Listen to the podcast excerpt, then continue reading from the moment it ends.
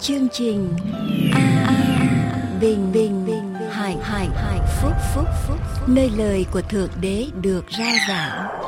Vì nhân loại sống, chẳng phải chỉ nhờ vật chất mà thôi, mà còn nhờ mọi lời phán ra từ miệng thượng đế toàn năng.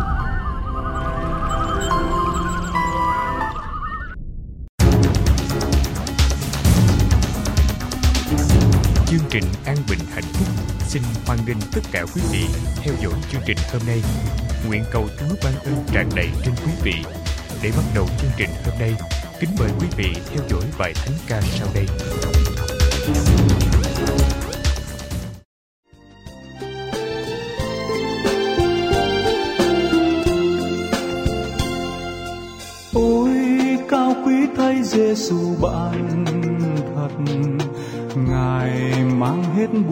cho ta.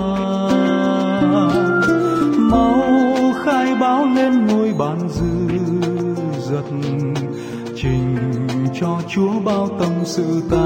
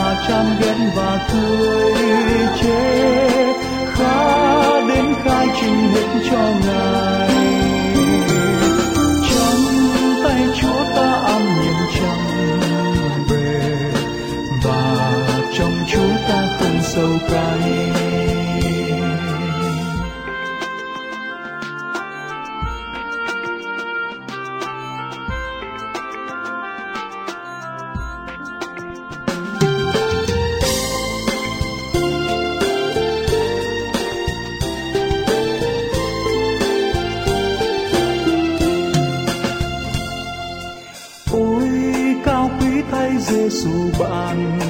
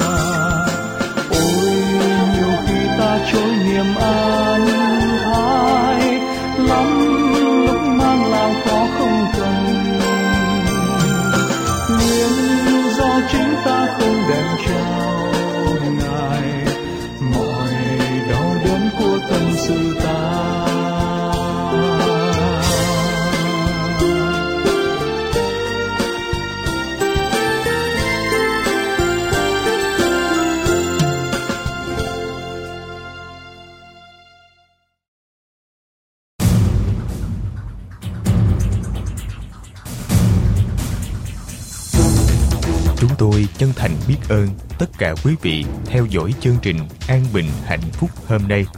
Nguyện cầu Chúa ban ơn tràn đầy trên quý vị. Để tiếp tục chương trình hôm nay, chúng tôi xin kính mời quý vị theo dõi phần giảng luận qua mục sư Dương Quốc Tùng.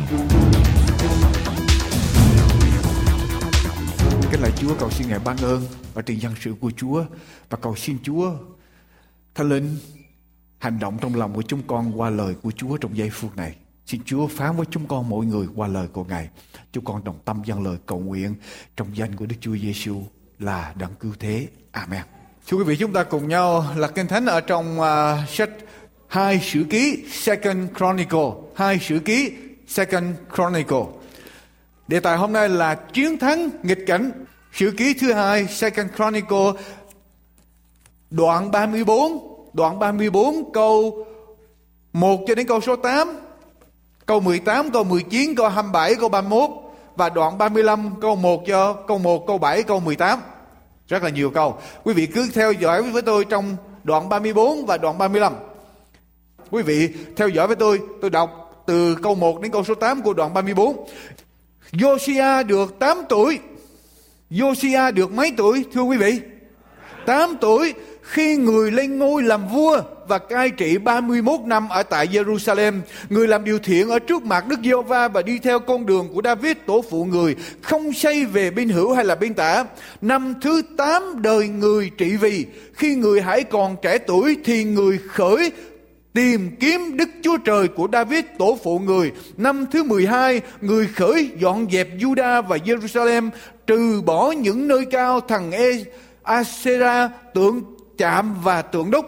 Trước mặt vua, người ta phá vỡ các bờ, bàn thờ ba anh, đánh đổ những trụ thờ mặt trời ở trên cao bàn thờ ấy. Còn thằng Asera tượng chạm và tượng đúc thì bẻ gãy, nghiền nát nó ra rồi trải ở trên mồ mã của những kẻ đã cúng tế nó. Bây giờ quý vị qua câu số 8 qua câu số 8 năm thứ mấy, thưa quý vị, câu số 8 năm thứ 18 đời người trị vì sau khi đã dọn dẹp dọn sạch chứa và đền thờ rồi thì người sai Savan con trai của Asalia Ma, Ma quan cai thành và Joa con trai của Joacha quan thái sử đặng sửa sang đền của Đức Giê-hô-va Đức Chúa Trời người. Các người ấy đi đến cùng hình kia thầy tế lễ thiệu phẩm giao cho người tiền bạc đã đem vào đền thờ Đức Chúa Trời, tức là tiền bạc mà người Lê-vi kẻ giữ cửa đã nhận nơi tay người Manasseh, người Ephraim và nơi những kẻ còn sót lại ở trong Israel. Quý vị đi xuống câu số 14 với tôi câu số 14. Khi người ta đem bạc đã đem vào đền Đức Giê-hô-va ra thì hiên kia thầy tế lễ tìm được cuốn sách luật pháp của Đức Giê-hô-va truyền lại bởi Môi-se câu số 19 đến câu số 19 sẽ khi vua nghe các lời luật pháp rồi, thì làm gì? Xì xé áo mình. Bây giờ quý vị lật qua trang kế tiếp, câu số 27 câu câu số 31 câu số 31 của đoạn 34 câu số 31 chapter 34 verse 31 vua đứng tại chỗ mình lập giao ước ở trước mặt Đức Giê Va hứa đi theo Đức Giê Va hết lòng, hết ý, gìn giữ các điều răn, chứng cớ và luật lệ của Ngài. đang làm trọn lời giao ước đã chép ở trong sách đấy qua đoạn 35 câu số 1. Josia giữ lễ vượt qua cho Đức Giê-hô-va tại Jerusalem ngày 14 tháng Giêng, họ giết con sinh về lễ vượt qua. Đi xuống câu số 7 verse 7 câu số 7 Josia ban cho dân sự những súc vật nhỏ. Số là bao nhiêu, thưa quý vị? Ba vạn là bao nhiêu? Ba chục ngàn chiên con và dê con cùng ba ngàn con bò đực dùng trọn về lễ vượt qua cho các người ở, có mặt ở tại đó và các thú đó đều bắt nơi sản vật của vua, các quan trưởng cũng đều đành lòng ban súc vật cho dân sự, cấp cho thầy tế lễ vân vân họ noi theo gương của vua Josiah qua câu số 18 qua câu số 18 từ đời tiên tri Samuel trong Jerusalem người ta không có giữ lễ vượt qua giống như vậy, cũng chẳng có vua nào ở trong các vua Israel giữ lễ vượt qua giống như lễ vượt qua mà Josiah với những thầy tế lễ, người Levi, cả dân Juda và dân Israel có mặt tại đó và dân cư thành Jerusalem đã giữ. Tức là người ta giữ lễ vượt qua trong đời vua Josiah lớn đến độ mà từ đời vua, từ đời Samuel qua vua Saul, vua David cho đến đời Josiah chưa hề có bao giờ ăn lễ vượt qua lớn như vậy ngoại trừ ở trong đời của Josiah. Đề tài hôm nay là chiến thắng nghịch cảnh của chúng ta. Quý vị nghe những câu chuyện sau đây. Vào ngày 18 tây tháng 2 năm 1981, bà Dora Wilson đang đứng ở trong nhà mình ở tại thành phố Harlow, Essex, anh Quốc. Bà nhìn ra cửa sổ trước nhà mình ở trong phòng khách nhìn ra nhà của hàng xóm đối diện. Bà thấy có một số người đang hì hục khiêng ở đồ ở trong nhà của người, người hàng xóm khiêng những tấm thảm sưu tầm bộ thảm sưu tầm vô giá và đây là những tấm thảm quý báu từ ngày xưa ở tại xứ Ba Tư được người hàng xóm mua và làm một bộ sưu tập. Những người đó hy hục, khiêng những tấm thảm ra, bỏ lên xe. Để chở đi. Bà nhìn như vậy, bà thấy, bà biết rằng hàng xóm mình đã đi nghỉ. Nghỉ mát, nghỉ hè. Thế mà tại sao có người vào nhà để mà chở đồ đi? Cho bà mới mở cửa nhà, đi qua bên kia mà hỏi, mấy ông đang làm gì vậy? Tại sao mấy ông chở những tấm thảm quý giá này của hàng xóm tôi, của my neighbors, and, và đem đem đi? Những người đàn ông khiên thả mới nói rằng chúng tôi được chủ nhà bảo chúng tôi chở để đi giặt ủi dùm giặt giặt cho dùm cho chủ nhà cho sạch dùm chủ nhà những tấm thảm này. Cho nên chúng tôi làm điều này. Ồ oh, bà Dora Wilson nói ồ oh, như vậy hả? Không như vậy thì lợi dụng cơ hội mấy ông giặt mấy ông chở thảm của người hàng xóm tôi đi giặt. Khi mấy ông vui lòng vô nhà tôi cũng chở thảm nhà tôi đi giặt. Tôi cũng có nhiều tấm thảm sưu tập giống như người hàng xóm của tôi và xin mấy ông vô chở đi giùm. Mấy người đang khiêng đồ thấy như vậy, ok, được, bà muốn thì chúng tôi làm. Cho nên họ vào, họ cũng chở hết, bỏ lên xe và họ chở đi luôn. Và sau đó người ta biết rằng họ chở đi mất luôn. Đó là một câu chuyện.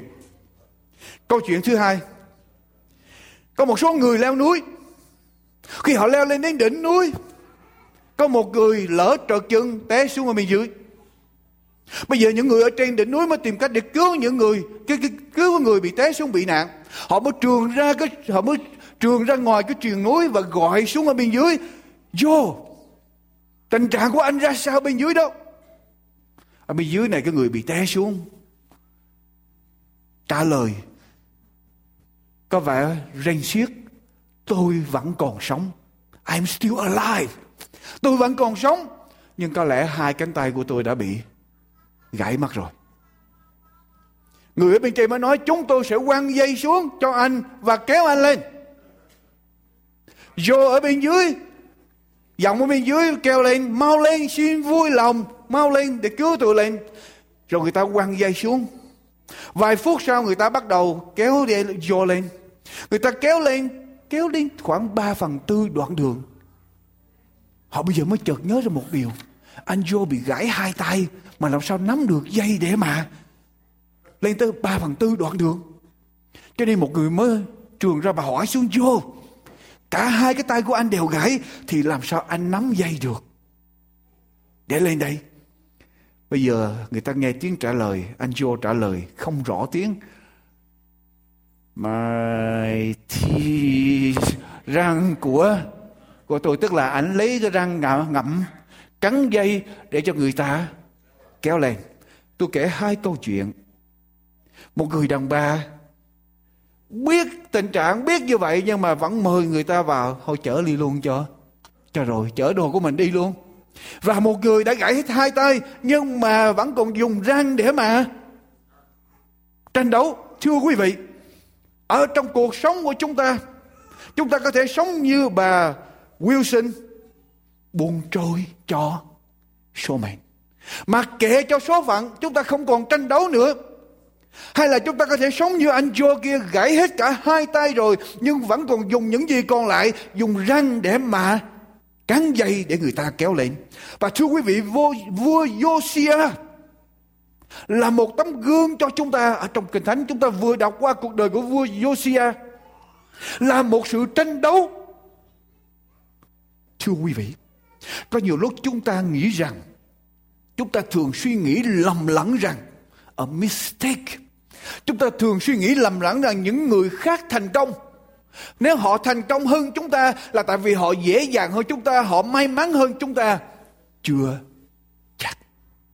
Tôi thưa với quý vị, điều đó hoàn toàn sai lầm. Ngược lại thì có những người thành công lớn là những người thường gặp rất nhiều khó khăn, nghịch cảnh ở trong đời sống họ có nhiều sự bất lợi trong đời sống nhưng họ phấn đấu để cuối cùng họ được thành công và vua Josiah từ đời Samuel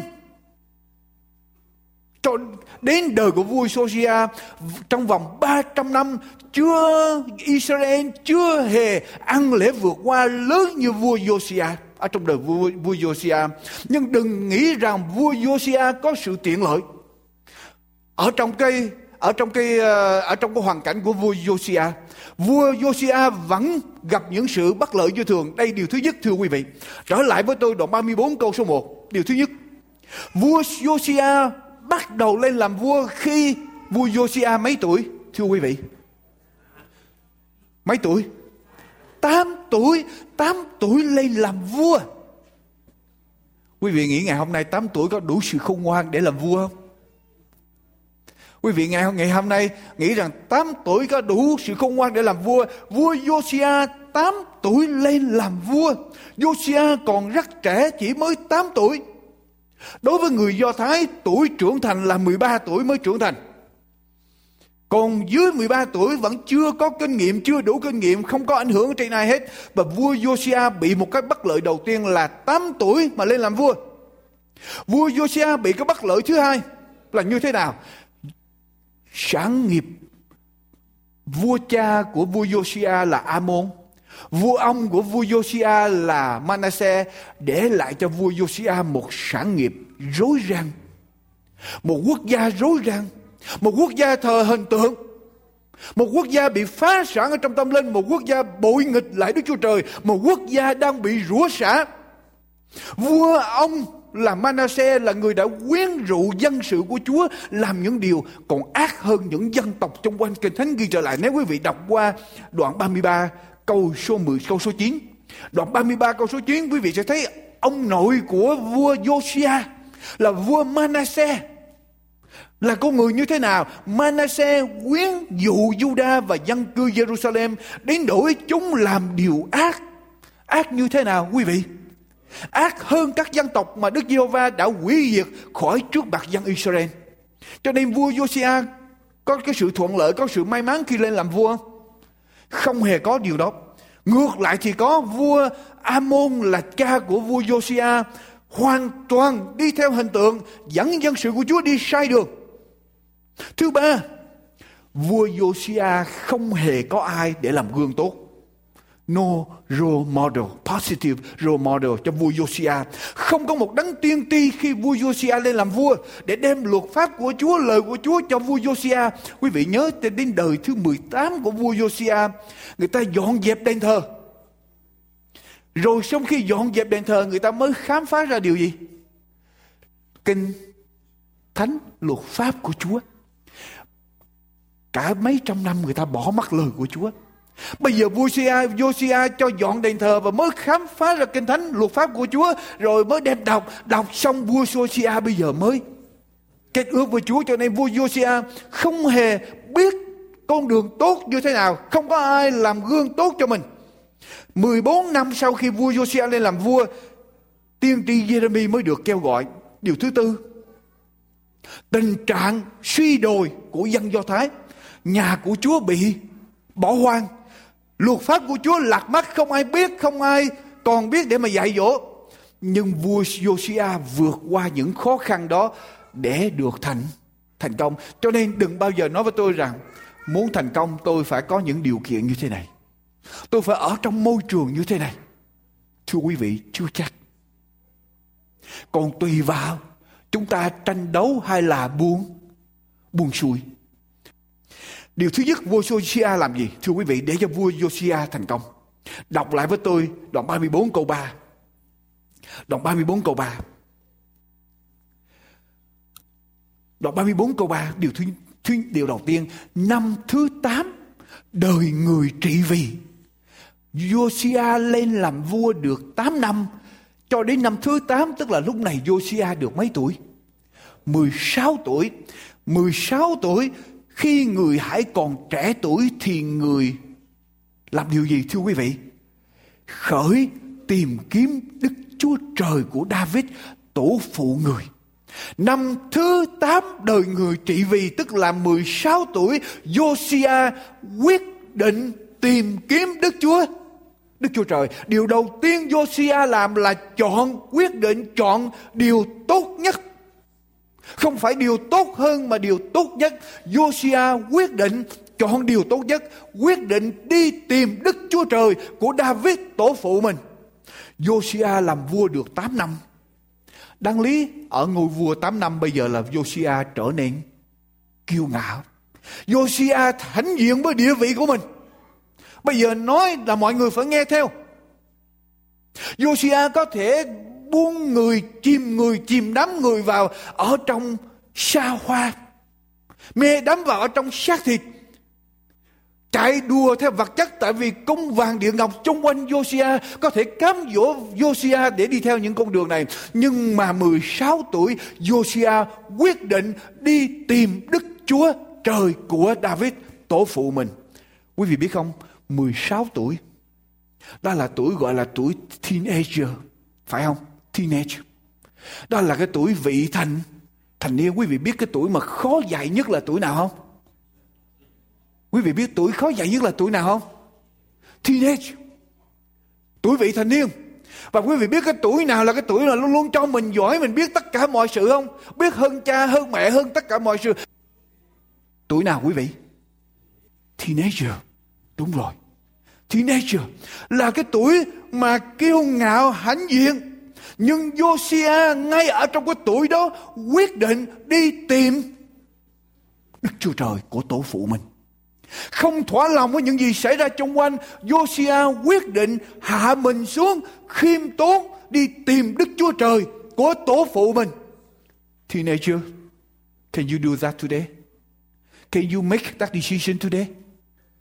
có thể làm sự quyết định này không quý vị nghĩ rằng quý vị nói rằng ô tuổi trẻ đâu có đâu có biết gì đâu mà quyết định. Chờ lớn mới quyết định. Ở đây Josiah chỉ mới mười mười sáu tuổi. Quyết định tìm Đức Chúa Trời mình. Thưa quý bạn chị em, ở trong cơn đam mê chạy theo vật chất, sẽ có một cái thời điểm nào đó ở trong đời sống, somewhere, sometime, somehow, chúng ta sẽ nhận ra được một điều rằng tất cả mọi sự xung quanh đều vô nghĩa và chúng ta phải quay trở về với đấng tạo hóa của mình. Tuần rồi quý vị nhớ đến tôi chia sẻ với quý vị ông Edmund Hillary là người đã tuyên bố thất bại 10 11 lần để leo lên đỉnh núi Everest, Mount Everest, Hy Mã Lạp Sơn.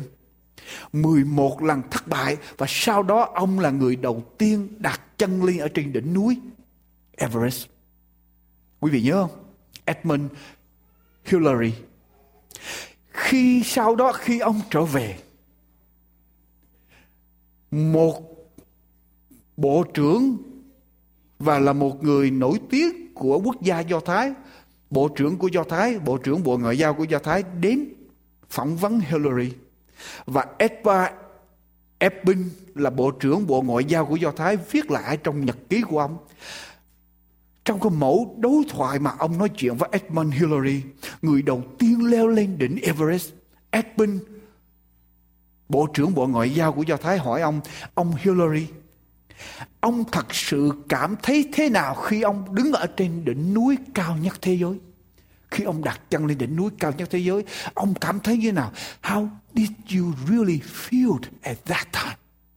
Người đầu tiên đặt chân lên đỉnh núi cao nhất thế giới, Hillary trả lời, cảm giác đầu tiên là hân hoan vì thành công.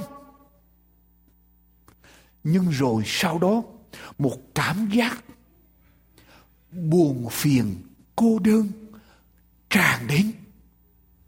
Còn gì nữa để chinh phục ở trên thế giới này? Ở đây là đỉnh núi cao nhất rồi. Tiểu thuyết gia nổi tiếng thế giới Jack Higgins với quyển The Eagle Has Landed tức là chim ưng đã hạ cánh, đã nổi tiếng trên thế giới ở trong khi đang ở đỉnh cao của danh vọng. Ông cho biết một điều, rằng cái điều này ông ước ao được biết khi ông còn là một cậu bé nhỏ, nhưng ông không biết được cho đến bây giờ ông ở trên đỉnh danh, trên trên trên đỉnh của danh vọng, ông mới khám phá ra là chẳng có gì ở đâu hết. Nothing trừ phi chúng ta phải có Đức Chúa Trời ở trong đời sống của chúng ta. Đời sống chỉ có ý nghĩa khi đời sống chứa đựng những gì có ý nghĩa. Còn đời sống mà chứa những gì không có ý nghĩa thì đời sống chúng ta trở thành vô ý nghĩa. Cho nên thưa quý vị, hãy làm sự quyết định đi tìm Đức Giê-hô và và tìm hết lòng. Đó là cái điều tốt nhất, điều đầu tiên. Và Josiah ở trên đỉnh của danh vọng. Làm vua được 8 năm, Josiah quyết định đi tìm Đức Chúa Trời của tổ phụ mình. Có nhiều câu kinh thánh Chúa dạy chúng ta. Chúa Giêsu nói rằng nếu các ngươi uống nước này các ngươi sẽ khát mãi. Nhưng uống nước ta cho sẽ chẳng còn khát nữa. Và nước đó sẽ văng ra cho đến sự sống đời đời. Trừ phi chúng ta đến với Chúa, tìm Chúa, chúng ta mới thỏa lòng. Mới đầy đủ. Mới không còn khác nữa, mới không chạy đi tìm nữa. Còn nếu chúng ta không đến với Chúa, chúng ta sẽ tiếp tục chạy đi tìm, đi tìm, đi tìm hoài ở trong đời sống chúng ta và tìm mãi cho đến ngày chúng ta chết, chúng ta vẫn còn phải đi tìm. Trừ phi chúng ta đến với với Chúa và uống nước của Chúa cho. Bây giờ điều thứ hai Josiah làm là gì thưa quý vị? Đọc tiếp cho tôi câu đoạn 34 câu 3 câu 3 phần B năm thứ 12 tức là bây giờ Josiah mấy tuổi? Năm thứ 8 là 16 tuổi, năm thứ 12 là Josiah bây giờ được mấy tuổi? 20 tuổi. Sau khi đã quyết định hết lòng tìm kiếm Chúa năm 16 tuổi đến năm 20 tuổi, năm thứ 12 đời người, người khởi sự dọn dẹp Judah và Israel, dẹp hết tất cả. Điều gì thưa quý vị? Dọn dẹp điều gì? Tôi chỉ nghe có một người nói dọn dẹp điều gì? Quý vị với tôi không? Dọn dẹp tất cả thần tượng, hình tượng, bất cứ điều gì mà ở trên con đường đi tìm Đức Giê-hô-va, nghịch lại với con đường đi tìm Đức Giê-hô-va, người cho dẹp hết cả xứ Israel khỏi tất cả mọi hình tượng. Điều thứ hai là Josiah can đảm đã quyết định đi tìm Chúa rồi. Điều thứ hai, Josiah can đảm để dẹp tất cả mọi hình tượng. Quý vị biết rằng 300 năm dân Israel thờ hình tượng, 300 năm thờ Baal, thờ Asherah. Ba năm trăm năm dân Israel đi theo những dân tộc chung quanh một truyền thống rất là mạnh. A strong tradition. Quý vị có biết rằng phá vỡ một truyền thống 300 năm ăn sâu ở trong lòng dân chúng khó như thế nào không? Josiah có thể bị lật đổ, có thể bị đảo chánh, có thể bị ám sát, bị giết bất cứ giây phút nào. Nhưng mà Josiah quyết định tìm kiếm Chúa và bây giờ Josiah can đảm dẹp bỏ tất cả mọi hình tượng, dẹp bỏ tất cả mọi chướng ngại ở trên con đường, ngăn chặn ông đi tìm Chúa dầu rằng chỉ mới bao nhiêu? 20 tuổi. Ngày hôm nay chúng ta có nhiều người quyết định đi tìm Chúa. Quyết định đi tìm Chúa nhưng mà chúng ta không can đảm để dứt khoát với những gì nghịch lại trên con đường chúng ta đi tìm Chúa. Không can đảm từ bỏ những gì nghịch lại trên con đường đi tìm Chúa. Chúng ta muốn đi tìm Chúa, nhưng mà chúng ta cũng muốn kéo theo luôn cái rờ mọt làm sao tất cả những gì mà chúng ta thích, nắm tất cả những cái vật chất, tất cả những gì mà chúng ta cầu thích, nghĩa một, nói một cách khác, chúng ta tiếp tục tìm Chúa thờ một bên và thờ bất cứ thằng gì khác một bên kia. Chúng ta không can đảm để mà dứt khoát.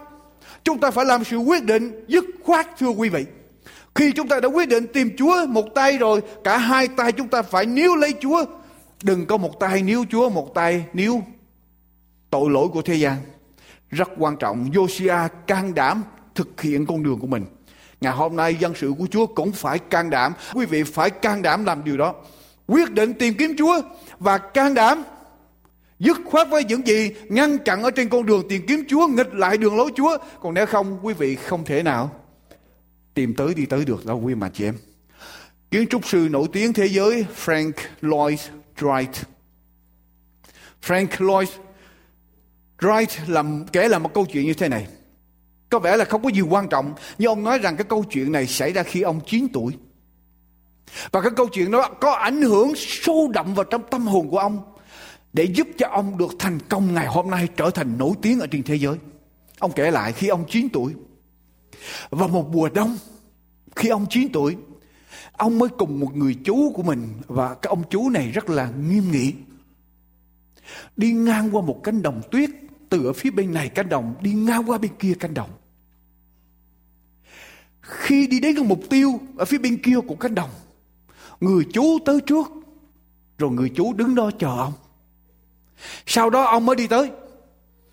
Thì người chú mới nói ông con hãy quay trở lại và nhìn cái dấu chân in ở trên tuyết của chú và của con. Hai chú cháu quay trở lại để nhìn bốn cái dấu chân in ở trên tuyết.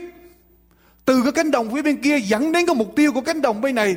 Ông nhìn ông thấy cái dấu chân của người chú, hai cái bàn chân của người chú thẳng tắp như là một cái mũi tên được bắn từ ở bên kia qua tới bên này của bờ bờ ruộng trong khi đó, ông nhìn lại cái dấu chân của ông, một đứa bé 9 tuổi, nhìn lại dấu chân của mình, ông thấy chạy tới, rồi chạy vào trong hàng rào, rồi chạy đuổi con này, chạy nhìn cái chỗ khác, cứ chạy qua chạy lại tùm lum hết trơn hết trọi, cuối cùng mới đến.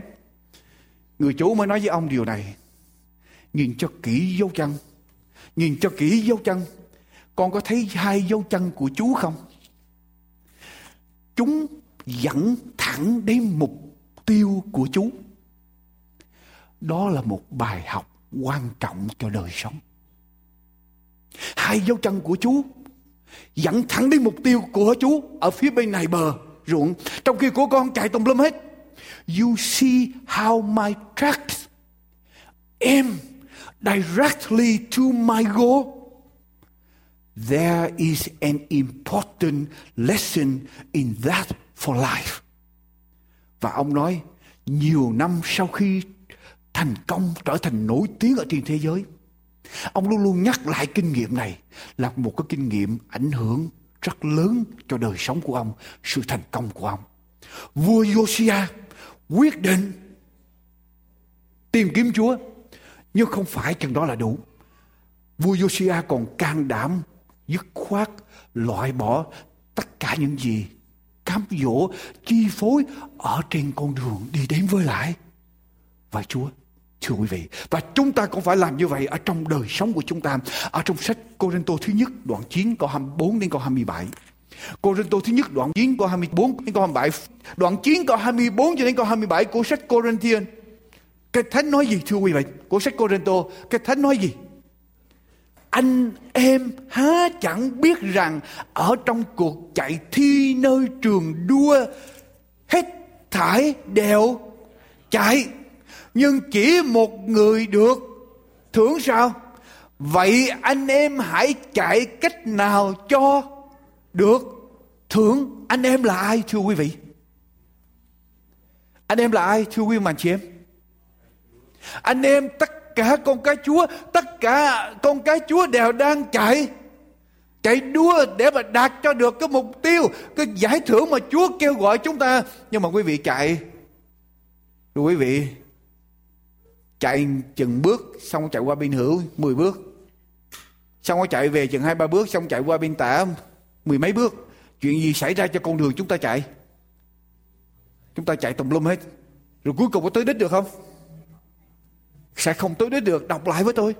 Anh em há chẳng biết rằng, anh em há chẳng biết rằng ở trong cuộc chạy thi nơi trường đua, hết thảy đều chạy nhưng chỉ một người được thưởng sao? Vậy anh em hãy chạy cách nào cho được thưởng? Tất cả đều được thưởng, nhưng mà phải chạy để mà được thưởng. Hết thảy những người đua tranh tự mình chịu lấy mọi sự kiên kỵ. Họ chịu vậy để được mão triều thiên hay hư nát. Nhưng chúng ta chúng ta là ai thưa quý vị? Chúng ta là con cái Chúa có chịu kiên kỵ, kiên cử ở trên con đường chúng ta chạy đua không? Yes, no. Không biết. Thưa quý vị, chúng ta có kiên cử trên con đường chúng ta chạy đua không? Kinh Thánh nói rõ ràng những người chạy đua người ta kiên cử tập luyện để người ta chạy cho đạt cho được mục tiêu để người ta thắng chúng ta cũng chạy và chúng ta cũng phải kiên cử nhưng chúng ta chịu vậy không phải để một cái mão triều thiên hay hư nát mà để được một cái mão triều thiên, như thế nào? Không hay hư nát, còn lại đời trời đời, cho nên chúng ta đều phải chạy nhắm mục tiêu, gạt bỏ đi những gì chi phối, dứt khoát, can đảm dứt khoát những gì chi phối chúng ta, để chúng ta tiến tới ở trong con đường của chúng ta. Vậy thì tôi chạy, chẳng phải là chạy ba vơ. Tôi đánh chẳng phải là đánh gió Xong tôi đãi thân thể tôi một cách nghiêm khắc, Bắt nó phải phục. E rằng sau khi tôi giảng dạy kẻ khác Mà chính mình phải bị bỏ chăng? Tất cả chúng ta phải chạy Không phải chỉ có mục sư thôi không phải chỉ có trưởng lão đâu mà tất cả mọi người đều phải chạy và tất cả mọi người đều phải kiên kỵ ở trên kiên cử ở trên con đường chúng ta chạy cho nên mỗi ngày phải nhắc nhở mục tiêu của quý vị. Đừng quên mục tiêu đó mỗi ngày phải nhắc nhở để chúng ta tiến tới. Sau đó vua Josiah còn làm gì nữa thưa quý vị? Vua Josiah chọn điều tốt nhất, quyết định chọn điều tốt nhất. Rồi Josiah can đảm gạt bỏ đi những gì chung quanh, ngăn chặn trên con đường đi tới mục tiêu của mình. Và điều thứ ba Josiah làm là gì? Thưa quý vị, sau đó vua Josiah làm gì? Câu câu số 7, đoạn 35 câu số 7, vua, vua Josiah ăn lễ vượt qua như thế nào? Vua Josiah ban cho dân sự những súc vật nhỏ, số là ba vạn chiên con, ba chục ngàn con chiên con và dê con, cùng ba ngàn con bò được dùng trọn về lễ vượt qua cho các người có mặt tại đó và các thú đó đều bác nơi sản vật của vua.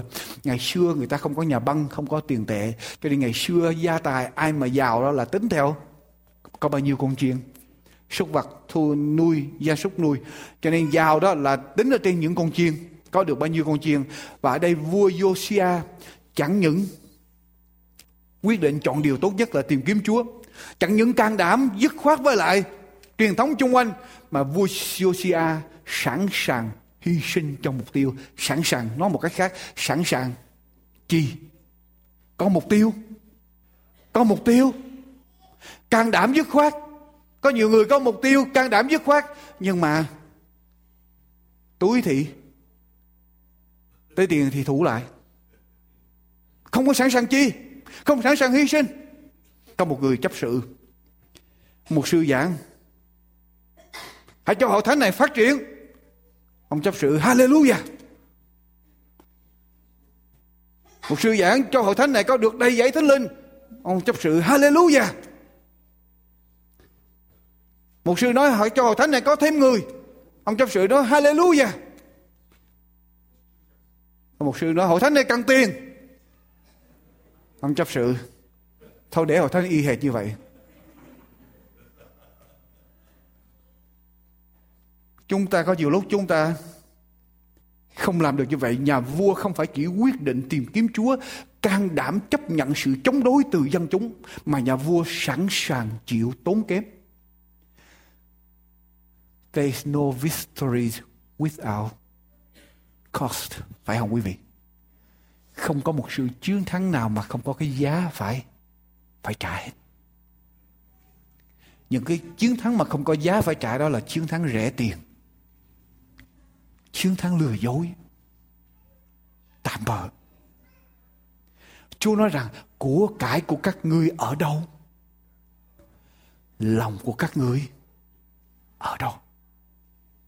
Nếu lòng chúng ta ở với Chúa, Chúa là mục tiêu cao quý nhất trong đời sống của chúng ta. Chúng ta can đảm dẹp những cái truyền thống xung quanh và chúng ta sẵn sàng đi tới thì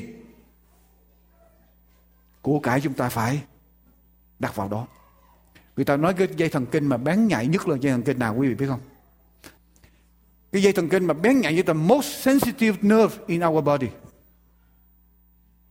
Cái dây thần kinh bén nhạy nhất là dây thần tiên, dây thần kinh điều khiển cái tay thò vào túi mở bóp lấy tiền.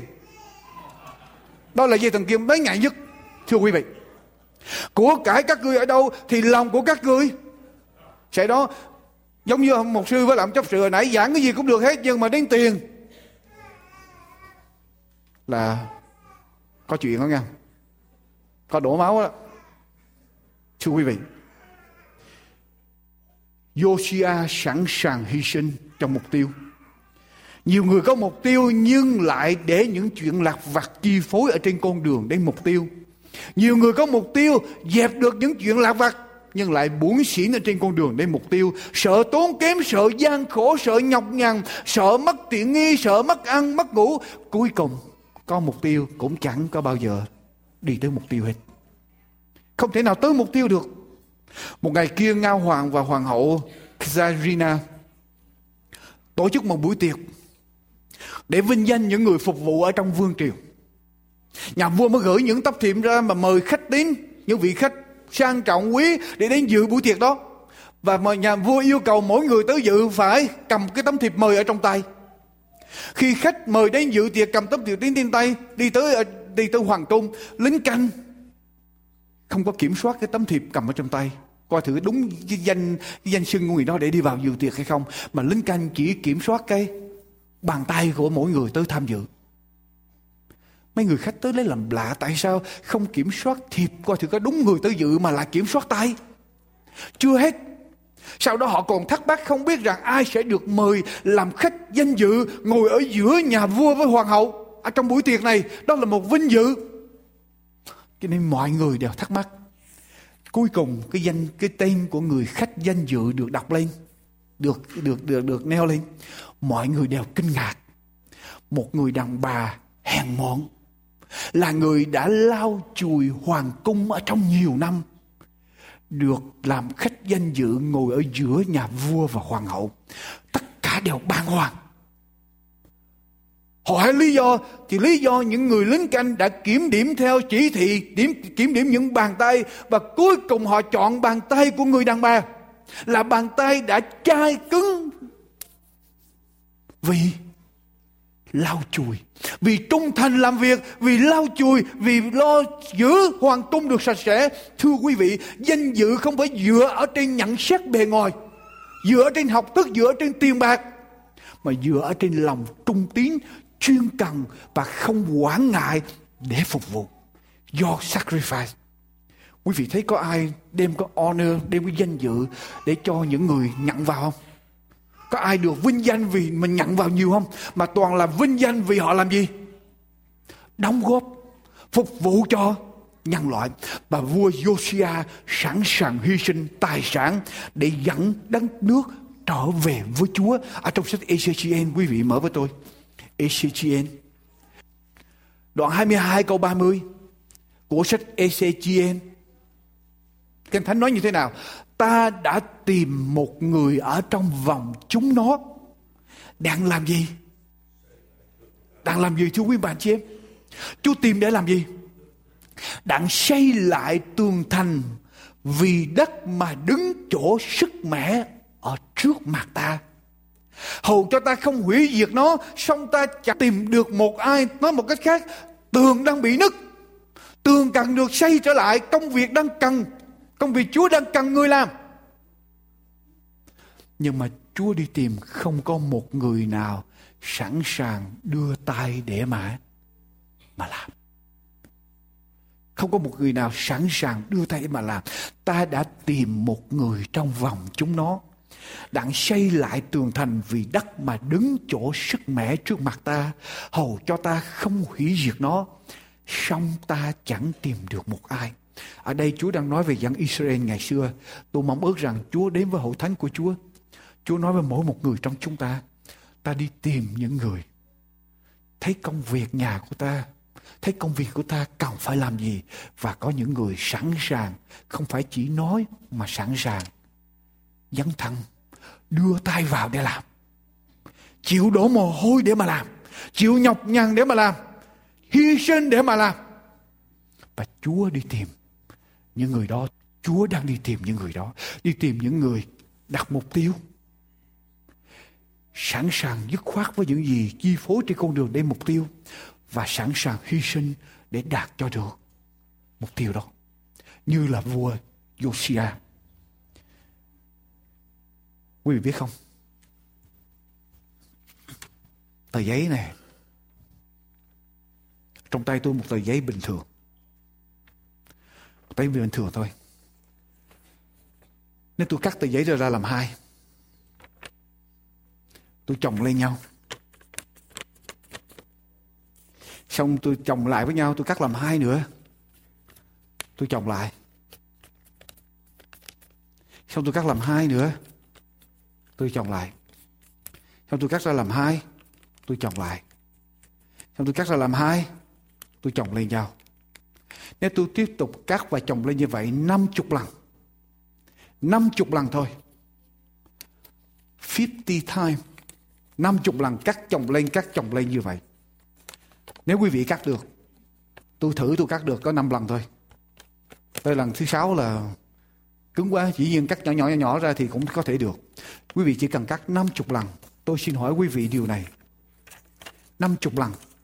Sau khi chúng ta cắt 50 lần tờ giấy chồng lại với nhau, tôi hỏi quý vị chiều cao của cái chồng giấy là bao nhiêu? Cao bằng con người bình thường khoảng một thước rưỡi. Cao bằng một cái cây dừa. Cao bằng một cái tòa nhà cao nhất thế giới. Tôi cho quý vị chọn trong ba câu trả lời đó. Một tờ giấy bình thường cắt 50 lần, sắp làm làm hai cắt, cứ mỗi lần như vậy sắp làm hai cắt, sắp làm làm hai cắt, sắp làm làm hai cắt và 50 lần 50 time. Chồng lại với nhau thì tôi xin hỏi quý vị, cái chiều cao của nó bằng một con người bình thường, một thước rưỡi, bằng một cây dừa cao, hay là cao bằng một cái tòa nhà cao nhất ở trên thế giới? Quý vị chọn. Cao chừng nào? Cao chừng nào, thưa quý bà chị em? Quý vị, cao bao nhiêu? Cao bằng con người, cao bằng cây dừa hay là cao bằng tòa nhà? Mau lên. Các bạn bao nhiêu? Các bạn con người các bạn cây dừa các các bạn cái nhà không? Câu trả lời. None of the above. Một tờ giấy cắt ra sắp lại làm đôi, cắt ra sắp lại làm đôi, cắt ra sắp lại làm đôi. Tiếp tục cắt như vậy. Chiều cao của nó là, quý vị nghe đây, 46 triệu dặm. 46 million miles. Hai. 46 triệu dặm. Về thí nghiệm đi. Quý vị có biết 46 triệu dặm 46 triệu dặm là nửa đoạn đường từ đây lấy mặt trời không? Nửa đoạn đường từ đây đến mặt trời. Người ta đã thí nghiệm. Bằng 46 triệu dặm bằng nửa đoạn đường từ mặt đất cho đến mặt cho đến mặt trời. Tôi muốn nói gì? Khi chúng ta làm việc Chúa, khi chúng ta hy sinh cho Chúa, Chúng ta thường thường tính bằng con số. Số cộng. Tôi làm một, hai, ba, bốn. Nhưng Chúa thì Chúa tính bằng con số. Số nhân. Chúa nhân lũy thừa, lũy thừa lên. Nghĩa là sao? Nghĩa là khi chúng ta dâng lên cho Chúa một xu, Chúa sẽ mở cửa trời đổ xuống cho chúng ta nhiều hơn cả ngàn lần. Khi chúng ta dâng lên Chúa một cái thùng, Chúa sẽ đổ xuống cho thế chúng ta cả một dòng sông. Khi chúng ta dâng lên Chúa một căn nhà Chúa đổ xuống cả một cái biển cho chúng ta. Nếu chúng ta thật sự dâng cuộc đời của chúng ta dâng tất cả cho mục tiêu của Chúa, cho lý tưởng cao quý, cho chương trình tuyệt vời của Chúa, quý vị, quyền năng của Chúa sẽ tràn đổ ở trong tâm hồn của mỗi người, trong tâm hồn của người đó. Làm được những việc diệu kỳ nếu quý vị thật sự, thật sự dâng hiến cuộc đời của quý vị cho Chúa. Tôi đã kinh nghiệm qua ở trong cuộc đời tôi thưa quý vị. Khi chúng ta thật sự hết lòng, hết lòng, hết lòng dâng hiến lên cho Chúa giống như trong tờ giấy. Chúa sẽ làm cấp số nhân và Chúa sẽ làm được những điều diệu kỳ cho danh của Chúa.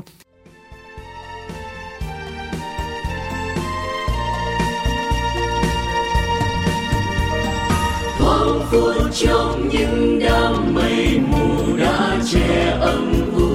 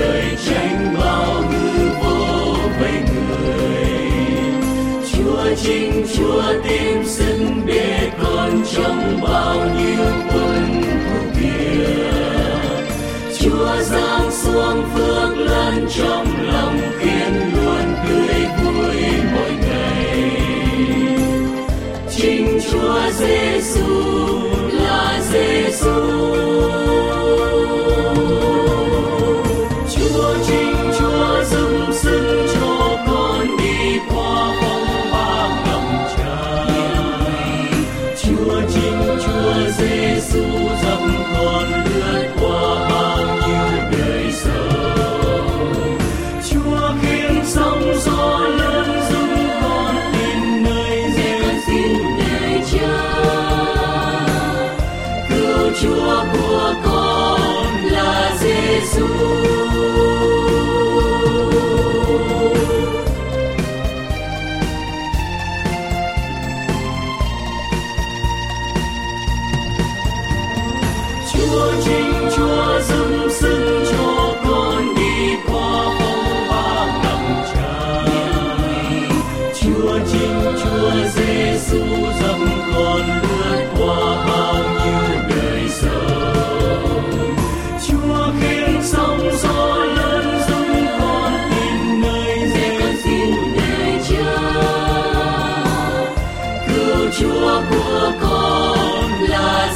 Giêsu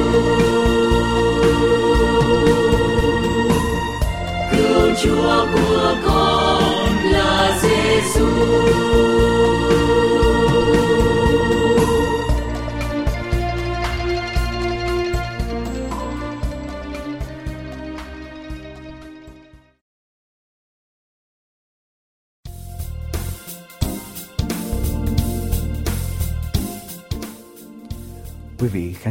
Mến của đài truyền hình An Bình Hạnh Phúc, chúng tôi rất vui mừng khi quý vị bắt được làn sóng phát hình của đài truyền hình. Chúng tôi rất vui mừng quý vị theo dõi các tiết mục ở trên đài. Quý vị lắng nghe lời của Chúa được rao giảng ra. Chúng tôi cảm ơn quý vị đã làm điều này. Chúng tôi mong ước rằng lời của Chúa mà chúng tôi đem đến cho quý vị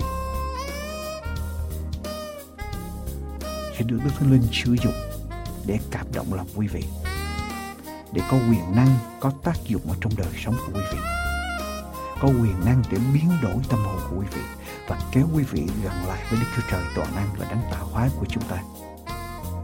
Chúng tôi mong ước rằng qua những tiết mục ở trong đài truyền hình, quý vị hiểu được đấng tạo hóa là đấng như thế nào.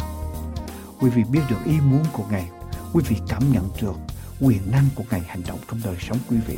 Quý vị thấy được tình yêu thương của Ngài dành cho quý vị. Và quý vị kinh nghiệm được quyền năng của Ngài hành động ở trong gia đình, ở trong đời sống của quý vị mỗi ngày.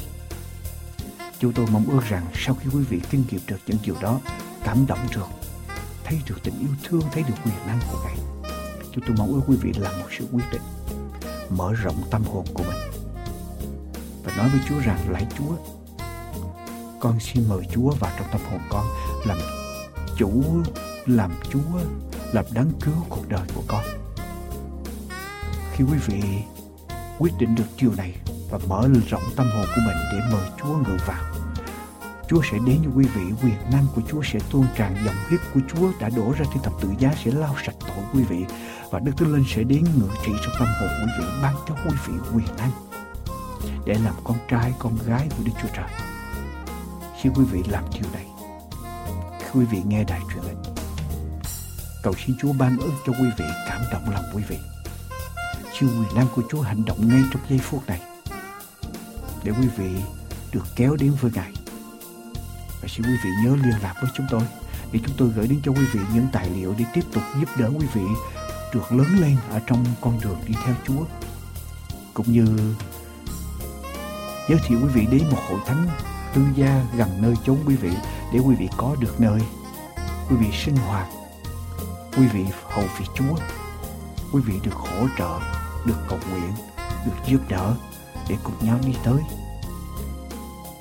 Với mục tiêu của chúng ta là thiên đàng cầu Chúa phù hộ quý vị và quý vị cũng đừng quên giới thiệu đài truyền hình cho bà con, cho bạn hữu, cho thân bạn quý thuộc của mình để nhiều người được biết về Đức Chúa Giêsu, nhiều người được biết lẽ thật của Ngài, hiểu rõ đạo chân lý của Ngài cho con người để họ biết bước đi ở trong đó. Cầu Chúa ở cùng và xin kính mời quý vị tiếp tục theo dõi chương trình phát hình hôm nay của chúng tôi. Amen.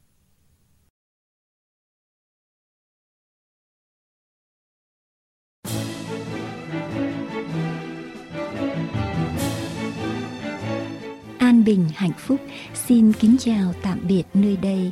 Xin quý vị tiếp tục theo dõi những chương trình vừa phát thanh hay phát hình trên mạng toàn cầu. An bình hạnh phúc com, an bình hạnh phúc com. Nguyện cầu chúa toàn năng ban ơn lành trên quý vị và gia quyến. Kính chào tạm biệt.